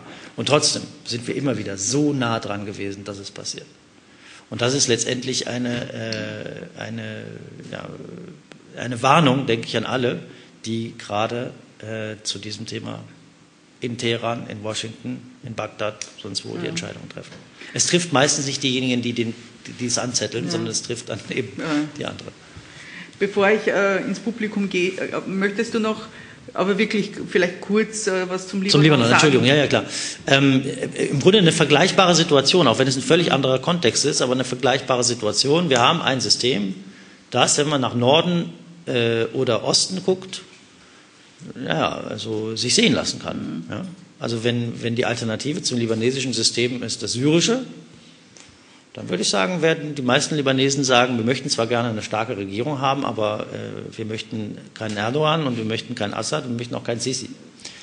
Ähm, Libanon ist eine Konkordanzdemokratie, die sehr, sehr viele Geburtsfehler hat und die auf einem natürlich aus, einer, aus der französischen Mandatszeit gewachsen ist, wo man sich eben der Gesellschaft anders vielleicht vorgestellt hat, aber doch mit sehr, sehr vielen modernen, liberalen Elementen. Die libanesische Demokratie ist in einer Zeit entstanden, in der die europäischen Staaten mehrheitlich nicht demokratisch waren. Und äh, das äh, sollten wir, oder zumindest auf dem Weg waren, äh, wie das im Falle Deutschlands ist, natürlich in, äh, in ein totalitäres System. Und ich denke, ähm, es ist sehr, sehr gefährlich, jetzt zu sagen, wir schmeißen das alles weg und versuchen, den Libanesen äh, einzureden, dass ihre ganze politische Klasse abgeschafft werden muss und dass sie jetzt ein äh, autoritäres System brauchen oder dass sie jetzt eine Technokratenregierung brauchen, die kein politisches Mandat hat. Ähm, nein, ich denke, so einfach ist es nicht, denn das, das, das autoritäre System, den starken Mann, den können sie haben. Können die Libanesen morgen Hassan Nasrallah zum Präsidenten wählen? Ja. Es gibt viele, viele Libanesen, auch aus allen äh, Konfessionsgemeinschaften, die mir in den letzten Jahren gesagt haben, naja, also mit der Hisbollah bin ich einverstanden, weil die gehören wenigstens nicht dann zu, diesem, zu diesen korrupten Eliten, äh, die wir sonst haben. Dann aber wurde die Hisbollah mehr oder weniger über, über Nacht die Garantin dieses Systems. Sie wurde, obwohl sie das alles nicht sein wollte, zu einem Teil des korrupten, äh, äh, politischen Apparats, der letztendlich kein, nicht die Position oder nicht die, die, die Meinungen, nicht im Sinne eines Mandatsträgers, die Meinungen und die, die Bedürfnisse des Wählers vertritt, sondern alles auf dem kurzen Dienstweg untereinander so mit, mit, mit, mit Gleichgesinnten entscheidet. Aber diese libanesische Konkordanzdemokratie hat letztendlich auch es geschafft, den libanesischen Bürgerkrieg zu beenden. Der Friede von Taif 1990, 91 war ein, äh, war ein, also ein defizitärer Frieden, aber er hat eben den libanesischen Bürgerkrieg beendet. Damals mit Hilfe einer syrischen äh, Garantiemacht, die man sich heute nicht mehr vorstellen kann. Und ähm, ich möchte jetzt nicht sagen, man muss immer auch das Gute sehen, also das, das ist nicht meine Art der Analyse, aber ich denke, bevor man eben anfängt, das ganze libanesische System für tot zu erklären, sollte man sich eben dessen äh, bewusst sein, dass wir es hier mit einem, mit einem Experimentierfeld zu tun haben von politischen Systemen und dass der Libanon auch ein Experimentier, Experimentierfeld bleiben wird. Äh, das muss man, dessen muss man sich bewusst sein. Ich habe überhaupt nichts gegen die Macron-Initiative. Ähm, sie hat nur, wie leider vorauszusehen war, bisher relativ wenig Erfolge gezeitigt. Man kann nicht einfach dorthin fliegen im August und sagen, in vier Wochen komme ich wieder und präsentiere euch einen Reformplan. Und dann wundert man sich, dass dann der äh, Ministerpräsident, ähm, den man, der doch eigentlich so ein netter Mensch ist, das ist aber nämlich wirklich gewesen, muss, oder ist dann auch Mustafa Adib, äh, dass der es dann nicht zu Wege bringt. Ja, weil es Spoiler der war der gibt. frühere Botschafter in Deutschland, in Deutschland deswegen ja. kennt den Daniel ja, natürlich da. gut.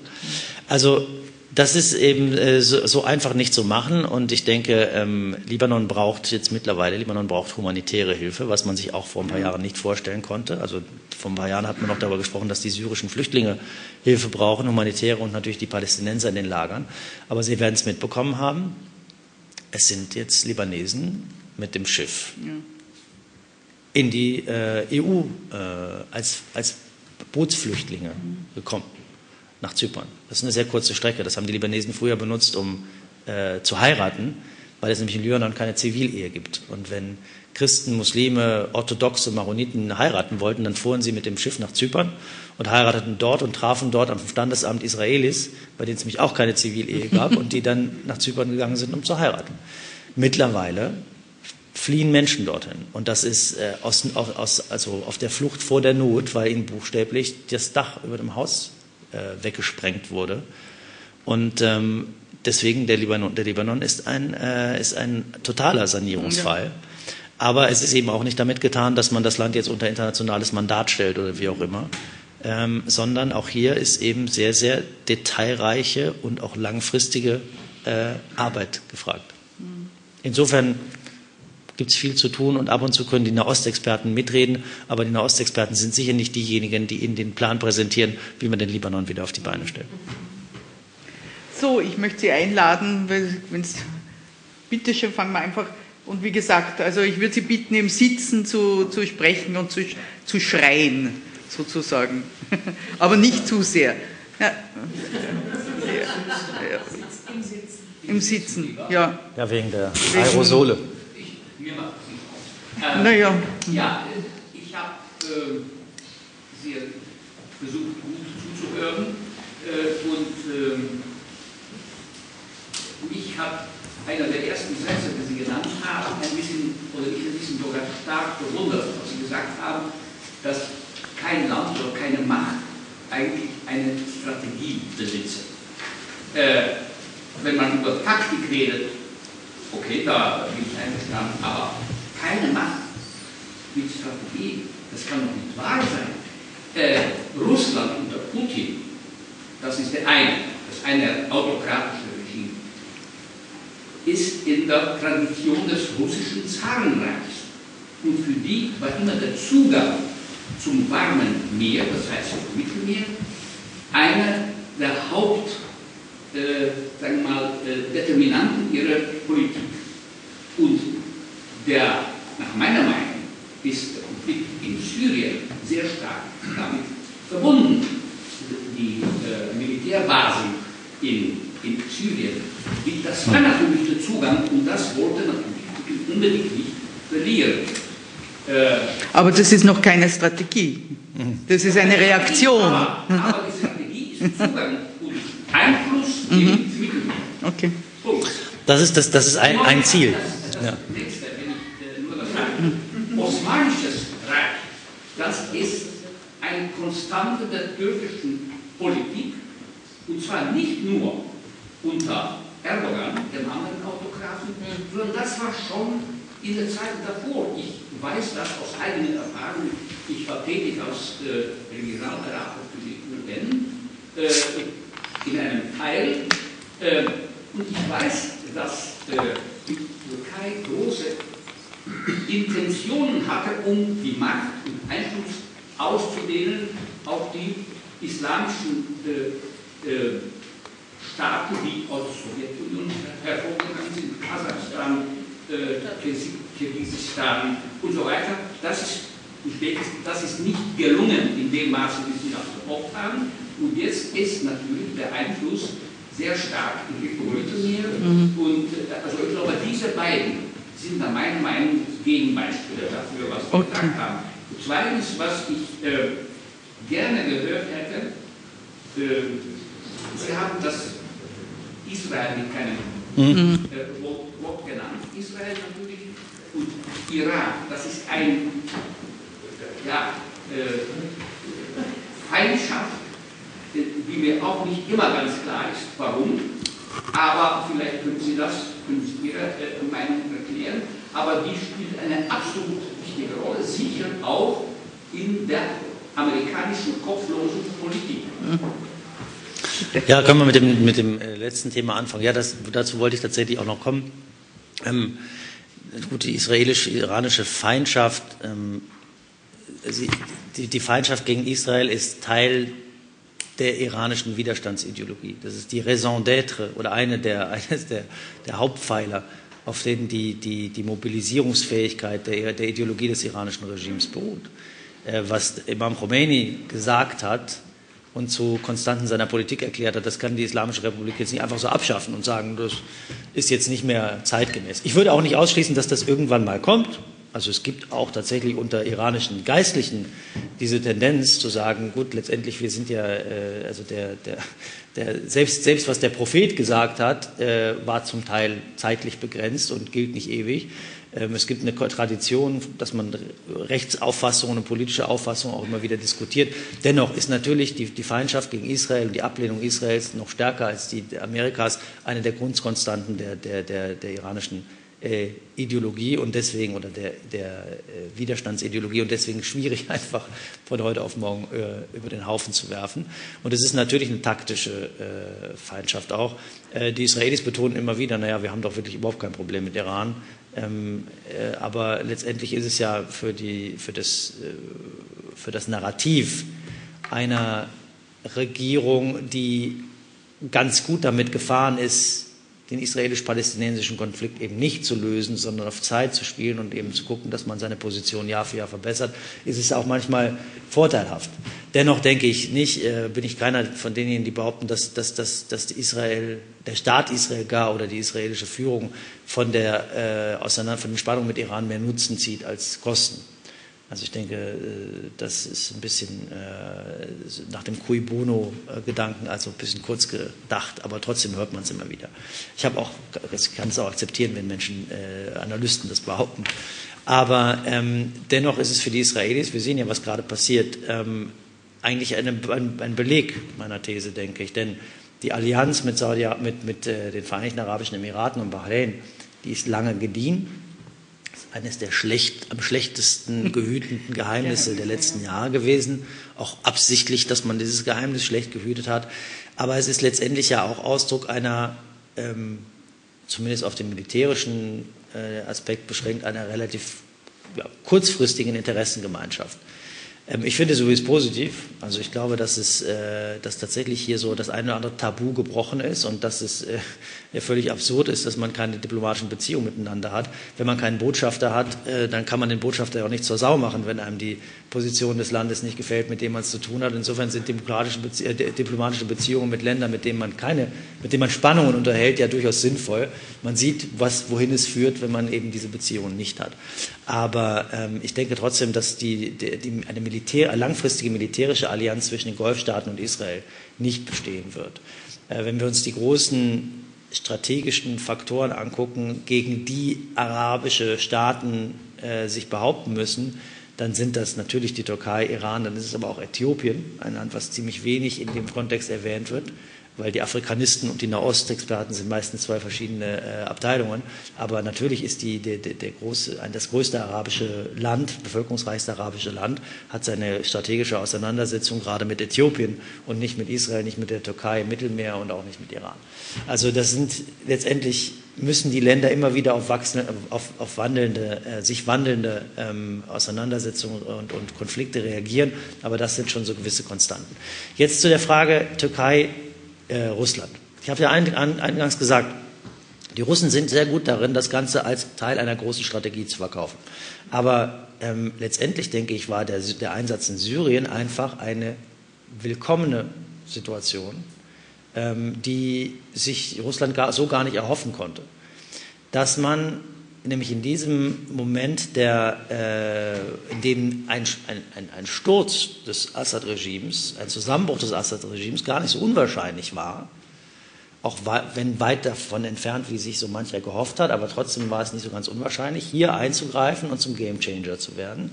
Und plötzlich wieder nachdem man im Zuge der, Ukra der, der, der Krim und der Ukraine, also der, der Krim-Besetzung und der Annexion der Ukraine-Krise zum absoluten Paria geworden war, auf einmal wieder auf Augenhöhe mit allen internationalen Mächten zu sein. Selbst die syrische Opposition hat sich nie gescheut, nach Moskau zu gehen. Und auf, und auf einmal war Russland die Macht, mit der man am Tisch sitzen musste, wenn man in irgendwelchen Nahostbelangen mitreden wollte, einfach nur aufgrund der Tatsache, dass die Russen eines der wenigen äh, nicht nahöstlichen Länder waren, die gesagt haben, wir gehen da rein, wir investieren und bis heute sehr stolz sind auf diese Operation. Die sagen, die war unglaublich kosteneffizient. Das war im Grunde so eine Art amerikanische Operation. Wir haben sehr, sehr wenig Leute da verloren und äh, haben einen maximalen geopolitischen Nutzen daraus geholt. Die Frage ist nur, wie kommen Sie jetzt wieder da raus? Was machen Sie jetzt mit Syrien? Und darauf haben die Russen überhaupt keine Antwort. Die Russen versuchen ständig irgendwas rumzudoktern, mit Verfassungskomitee in Genf und ab und zu fliegt der Lavrov nach, nach Damaskus, weil sie natürlich sehen, dass das in Syrien so nicht weitergeht. Aber, und ich denke auch ernsthaftes Interesse daran haben, irgendwie politisch die Sache äh, zu stabilisieren, aber sie wissen nicht, wie sie das machen sollen. Dann bietet sich in Libyen die nächste Gelegenheit. Vakuum, europäisches Vakuum. Man hat, man hat auf einmal die Möglichkeit, gemeinsam mit den europäischen Verbündeten, Vereinigten Arabischen Emiraten und mit Ägypten und auf einmal sogar mit Frankreich an einem Strang zu ziehen, weil man nämlich zufällig denselben Akteur unterstützt. Also die russische Logik ist immer da, wo man gerade rein kann und einigermaßen kostengünstig Macht, Macht, Macht projizieren kann, dann tut man das. Und nachher verkauft man das als Teil einer großen Strategie.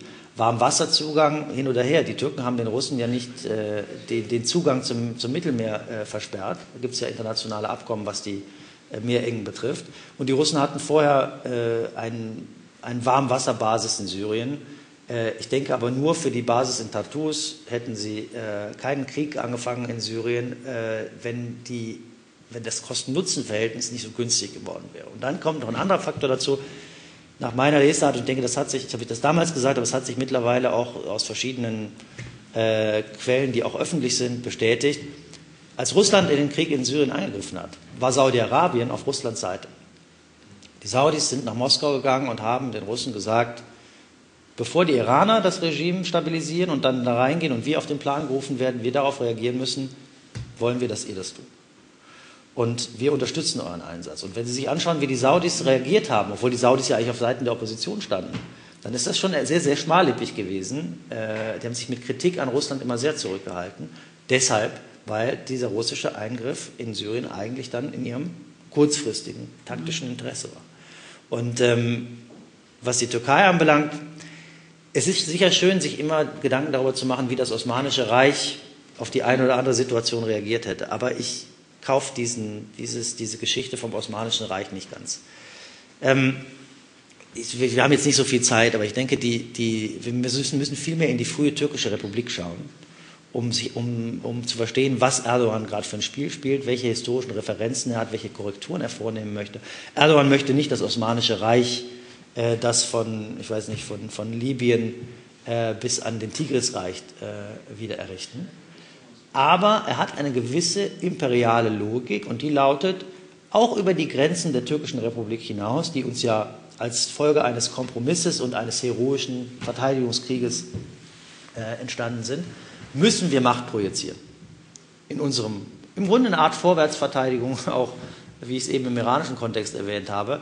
Äh, wir müssen in den Ländern, die von denen Gefahren für uns ausgehen und für unsere geopolitischen Interessen, müssen wir aktiv sein militärisch und aufgrund unserer imperialen Vergangenheit und Traditionen und unserer Beziehung zu den Ländern sind wir dazu auch berechtigt. Das heißt, man, man betrachtet es nicht als den Ausnahme, sondern als den Normalfall, in den ehemals osmanischen Gebieten militärisch weiterhin oder Beispiel strategische Tiefe zu entwickeln und Macht zu projizieren. Und das erleben wir gerade auf dem Kaukasus, das erleben wir im Irak, äh, in Syrien ohnehin und auch zunehmend in der Ägäis. Aber nochmal, ich denke nicht, auch, auch wenn Erdogan äh, Sultan Abdelhamid II. Äh, sicherlich verehrt, mehr als Atatürk auf jeden Fall, äh, denke ich nicht, dass wir hier mit einem osmanischen, äh, mit einem neo-osmanischen Projekt äh, konfrontiert sind, auch wenn das intellektuell reizvoll ist und natürlich auch sehr, sehr spannend für uns, äh, immer wieder Parallelen aufzutun. Und vor allem, ist, es ist ja auch keine, keine jetzt alte türkische Politik, sondern eine relativ neue türkische Politik, diese Nahostpolitik. Es war ja jahrzehntelang anders. Jahrzehntelang haben die Türken überhaupt nicht in den Osten geschaut eigentlich, doch. Naja, also jahrzehntelang, also mit dem arabischen Frühling natürlich ganz stark. Ja, ja, die, die, die, die, da schon, die, die, vorher meine ich. es ist so ein bisschen vergleichbar mit den Neocons, die in Amerika äh, in der, in der äh, Bush, George W. Bush-Administration mal kurz das Ruder in der Hand hatten. Das waren im Grunde Intellektuelle. Oder ich will jetzt nicht sagen Intellektuelle, es waren Akademiker. Intellektuelle vielleicht nicht, die sich mit bestimmten Ideen auseinandergesetzt haben, gesagt haben, so und so müssen wir die Welt neu gestalten und dann alte Konzepte, neue Konzepte miteinander abgeglichen haben und einfach so und, und, und so war natürlich der damalige äh, äh, so Paladin von Erdogan, äh, David Olu, war, war so ein, ein interessanter Kandidat, ja, ein, ein Professor, ich glaub, weiß nicht, Politikwissenschaftler, glaube ich, der einfach sich so, ich weiß nicht, ob der auch schon mal hier gesprochen hat im Haus, ähm, der, der sich das so überlegt hat, ja, mit den, und das fand Erdogan natürlich ganz interessant und dann den Einfluss in den verschiedenen, bis nach Asien zu nehmen, dort Gülen-Schulen aufzubauen und so, alle Orte, die damals das Osmanische Reich in der Zeit von Abdulhamid äh, aufgesucht hat, um internationale Kontakte gegen die Westmächte zu knüpfen in Afrika. Das hat man dann irgendwie verfolgt. Dann hat man Turkish Airlines gleich Linienflüge dorthin geschickt, äh, um einfach zu, auch zu dokumentieren. Das ist jetzt türkisches Einflussgebiet. Äh, aber ich denke trotzdem, also ein, Mhm. die, die Wiedererrichtung des Osmanischen Reiches, vielleicht Walter, weißt du darüber mehr? Ich, ich, ich, ich wüsste nicht, dass die wirklich ernsthaft mal betrieben worden wäre. So, wir sind in der Zeit fortgeschritten, Ja, darum mache ich jetzt den Vorschlag, dass, wir, dass ich jetzt äh, wirklich noch alle Fragen sozusagen absahne. Dann Ich werde jetzt kurz nach. auch Sie kommentieren und sind- antworten. Und dann machst du eine große Schlussrunde. Wahlspruch, ich weiß nicht, bei welcher Wahl es war, er will alle turkmenischen Völker zusammenführen. Friedliche oder unfriedliche Art. Gibt es einen Spruch von ihm? Also Mhm. Usbekistan, das Ganze, er will das zu einem großen Reich zusammenführen. Da hat es einmal Visionen von ihm gegeben. Mhm. Andere Frage, äh, wie sehen Sie die Situation jetzt von Israel, die jetzt in den arabischen Raum Allianzen versucht zu, dass ich, äh, auszusöhnen mit anderen arabischen Ra Ländern, das geht ja auch eigentlich gegen den Irak zum Teil, was ja von Trump eingefädelt worden ist, was spielt das für eine Rolle jetzt ist schon den Konflikt Iran-Irak mit USA? Iran, USA, meine ich. Ja, weil das ist ja zwei Klar. sinnbildlich. Also Ja, ja. Trump fällt das ein, Aussöhnung mit den arabischen Ländern, die eigentlich Konfliktpotenziale auch mit dem Irak haben. Mit dem Iran oder mit, Ja, der, Iran. äh, mit Iran? Ja. Die I-Länder, die sind so Ja, ja. schwierig. Bitteschön. Mullah. Hussein.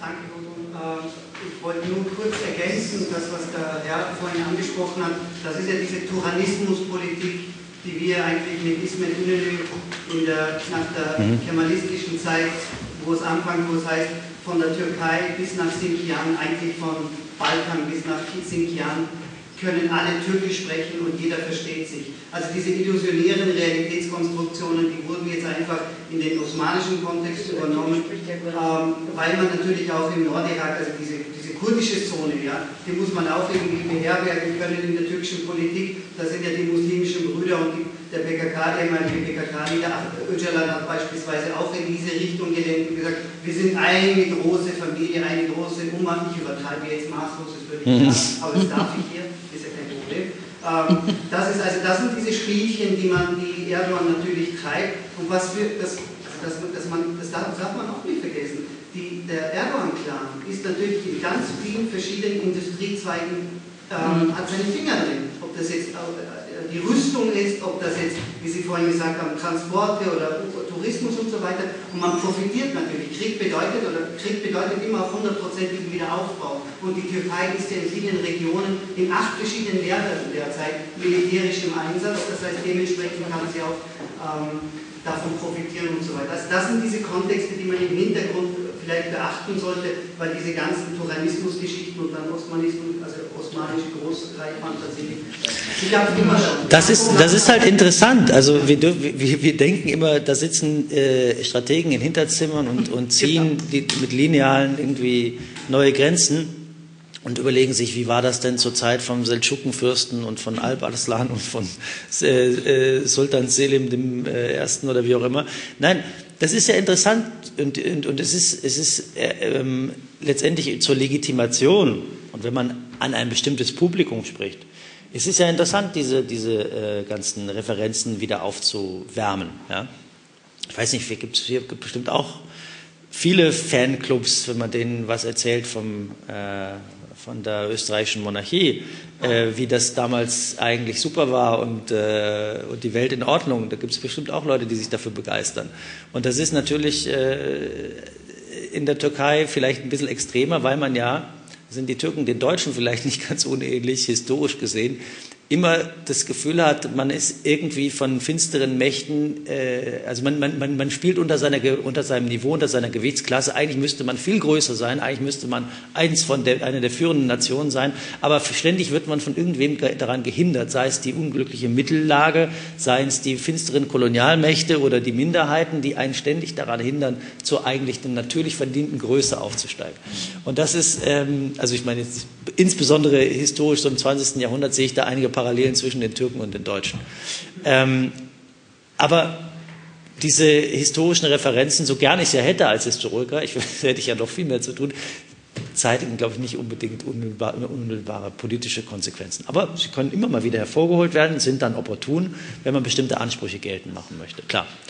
Ähm, das Zitat, was Sie jetzt da erwähnt haben, ist mir nicht geläufig, ähm, aber äh, ja, also die, die, für die Türken war es lange interessant, und das hört man von, von Russland zum Beispiel auch, also von, von russischen Experten, ähm, Zentralasien und die Turkvölker oder von turksprachigen Staaten Zentralasiens auch immer zu benutzen, um gegen, die, gegen Russland Macht zu projizieren und die Russen zu ärgern. Ja, und ähm, das ist, denke ich, was, was die Russen auch nicht ganz vergessen haben, dass die Türkei durchaus ein, ein Potenzial hat, hat, auch die Hand hier am Schmerztropf hat. Ähm, aber die Türkei ist letztendlich auch nicht so ein großes Land und so eine große militärische Macht, dass sie es sich leisten kann, auf endlos vielen verschiedenen äh, Konfliktgebieten aktiv zu sein. Die Türkei war sehr erfolgreich mit ihrer Softpower lange Zeit. Und ich denke, der Türkei kann es gehen, wie vielen anderen Mächten, übrigens auch den Vereinigten Arabischen Emiraten. Man war unheimlich erfolgreich mit Softpower, man war ein Vorbild Fernsehserien. Die Menschen sind in die Türkei gereist aus der gesamten arabischen Welt. Sie wollten heiraten an Orten, wo die, wo die Fernsehserien spielen. Sie wollten einfach äh, dieses türkische Lebensgefühl haben, diese wirtschaftliche Entwicklung. Das wollten sie mit, mit, äh, miterleben und, und die türkische Softpower war sehr erfolgreich. Sport, Baufirmen, was wir gerade gesagt haben. Und, und sie haben, Saudi äh, die Vereinigten Arabischen Emirate, ist ein ähnlicher Fall. Die waren unheimlich attraktiv als, äh, als, als, als Gesellschaftsmodell, auch wenn es vielleicht ein bisschen oberflächlich war, aber da, da herrschte Reichtum, Wohlstand, Sicherheit und Innovation. Dann haben diese beiden Staaten auf jede, also jeweils unterschiedliche Art und Weise zeitversetzt angefangen, Hardpower zu projizieren und sich militärisch in der Region in einer Art und Weise zu engagieren, wie man sie eben lange Zeit nicht erlebt hat, beziehungsweise in den Vereinigten Arabischen, noch, Vereinigten Arabischen Emiraten noch nie erlebt hat. Und auf einmal schaffen es diese beliebten Länder, zu absoluten Hassobjekten zu werden. Ja, in, in Nordafrika, im Jemen, ähm, in Ägypten gelten die Vereinigten Arabischen Emirate trotz ihrer hervorragenden internationalen Beziehungen und ihres guten internationalen Image als, als, als äh, zynische Unterstützer unter, unterdrückerischer, autoritärer Regime und Methoden. Die dann noch sich in Kriege einmischen, wie auf der arabischen Halbinsel, wo sie eigentlich nichts verloren haben. Im Prinzip, also dem, dem, dem Prinzip der Stabilisierung und Stabilität folgend. Die Türkei Natürlich gibt's, ist Erdogan einer der wichtigsten Führer der muslimischen Welt. Schauen Sie nach Asien, nach Malaysia, wie dieser Mensch beliebt ist, Teilen Afrikas beliebt ist. Aber trotzdem hat die Türkei in dem Moment, wo sie sich entschieden hat, von Softpower auf Hardpower umzustellen, eben auch sehr, sehr viele Freunde in der Region verloren. Wir sind äh, so ziemlich am Ende angekommen, also es hat sich auch niemand mehr gemeldet. Äh, gut, Sie noch. Ja, freilich. Vermeintlich periphere Frage stellen darf. Äh, wenn man sich die aktuellen Listen ansieht, welche Kandidaten in nächster Zukunft möglicherweise Bahrain und den Emiraten folgen, dann taucht immer der Oman auch auf. Mhm. Äh, würden Sie vielleicht ein paar Worte noch sagen, gerade im, im Hinblick auf das Ableben von Kabus und diesen traditionellen Stolz, immer als Mittler zwischen arabischer Welt und Iran fungieren zu können, was an diesen einerseits Mutmaßungen dran ist und damit im Zusammenhang, wie der Oman sich möglicherweise jetzt in diesen neuen Konstellationen oder teilweise neuen mhm. Konstellationen in Zukunft positionieren. Es ist lustig, weil der Herr hat mir jetzt äh, nicht die Frage weggenommen, weil ich hätte es nicht so romanzentriert, aber es wäre auch meine Frage äh, gewesen, die ich jetzt anschließe. Wenn nicht Oman, fangen wir so, wer dann, äh, also ist deiner Meinung nach irgendjemand in der Pipeline, in dieser Warteliste? Weil es sind ja viele Länder genannt, Mauretanien, Sudan, Marokko.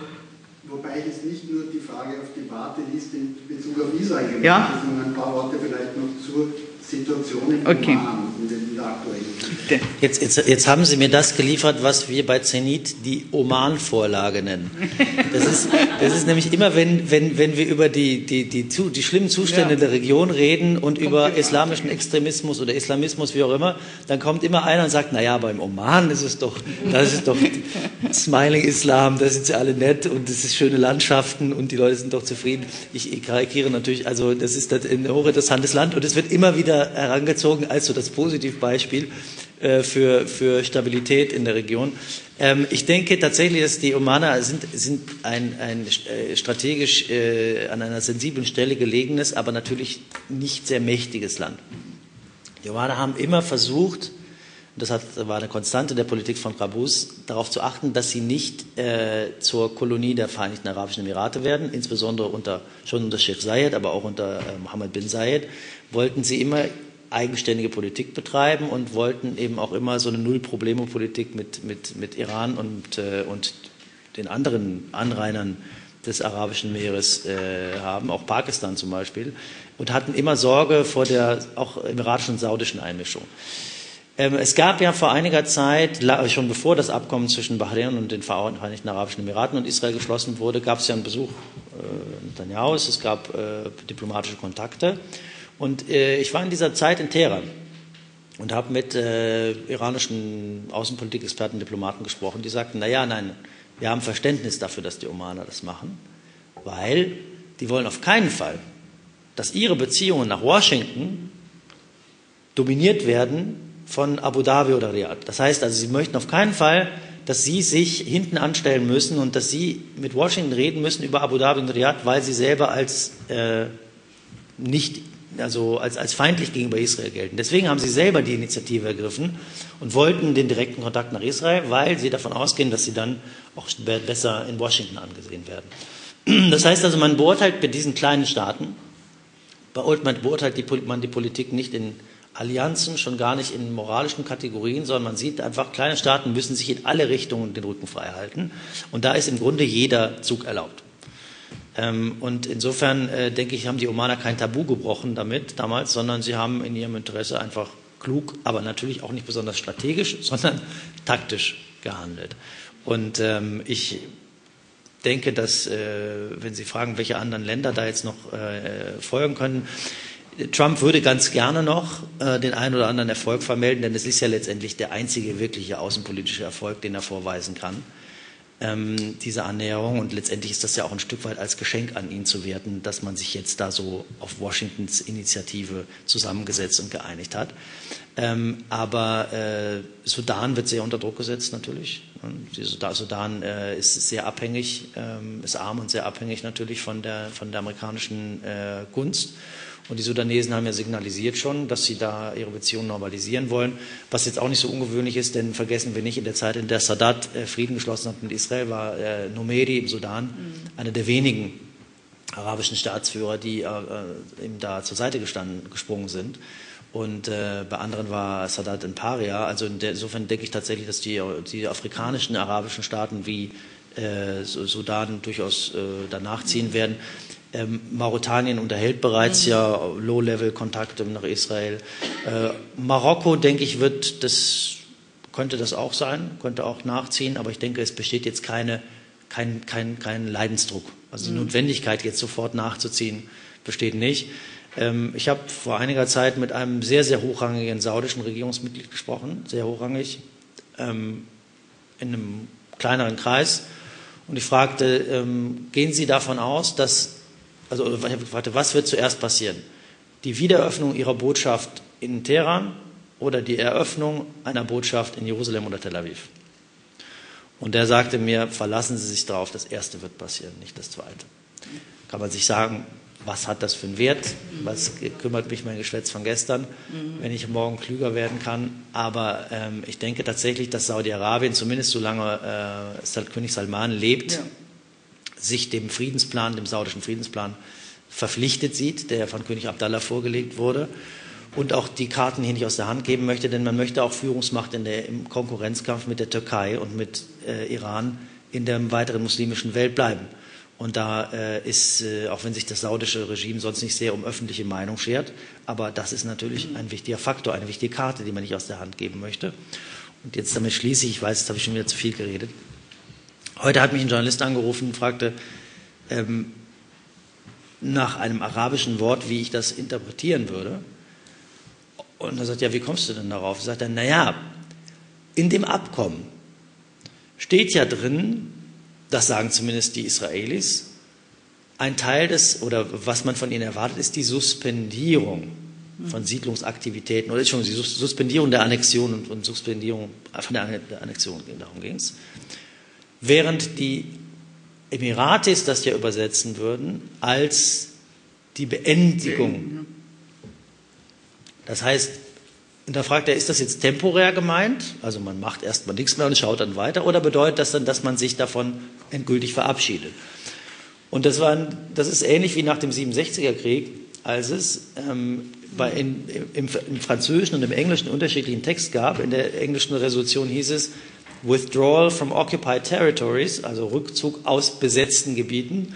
Und in, in dem französischen Text stand drin, äh, des territoires occupés, also äh, determiniert, Rückzug aus den besetzten Gebieten.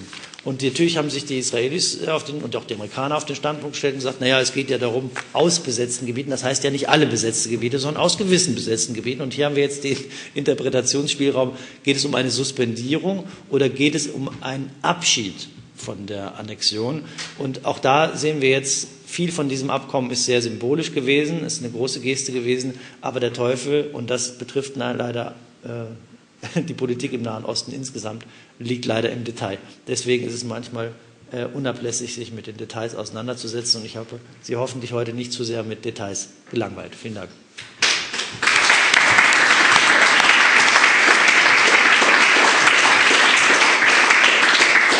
Und das war jetzt so ein geeignetes Schlusswort, dass ich gar nichts anderes sagen muss. Das ist, kommt mir sehr recht. Und ich hoffe sehr, dass Sie wieder kommen, wenn wir unsere Veranstaltungen auch vielleicht manchmal ziemlich kurzfristig planen, je nachdem, wie die Situation eben ist und wer kommen kann und sich traut und so weiter. Wir sind ja jetzt auch eine rote Zone, wie, wie Sie das ist aber nicht politisch gemeint, oder betrifft das das Kreisgefühl? Ja, das sehen wir erst am, am, am jetzt am Sonntag bei den Wien-Wahlen. Ja. ja. Ich würde noch Sie bitten, die Maske wieder aufzusetzen und geordnet den Saal genau. Keine Rottenbildung sozusagen. Also vielen herzlichen Dank. Kommen Sie gut nach Hause und bleiben Sie gesund.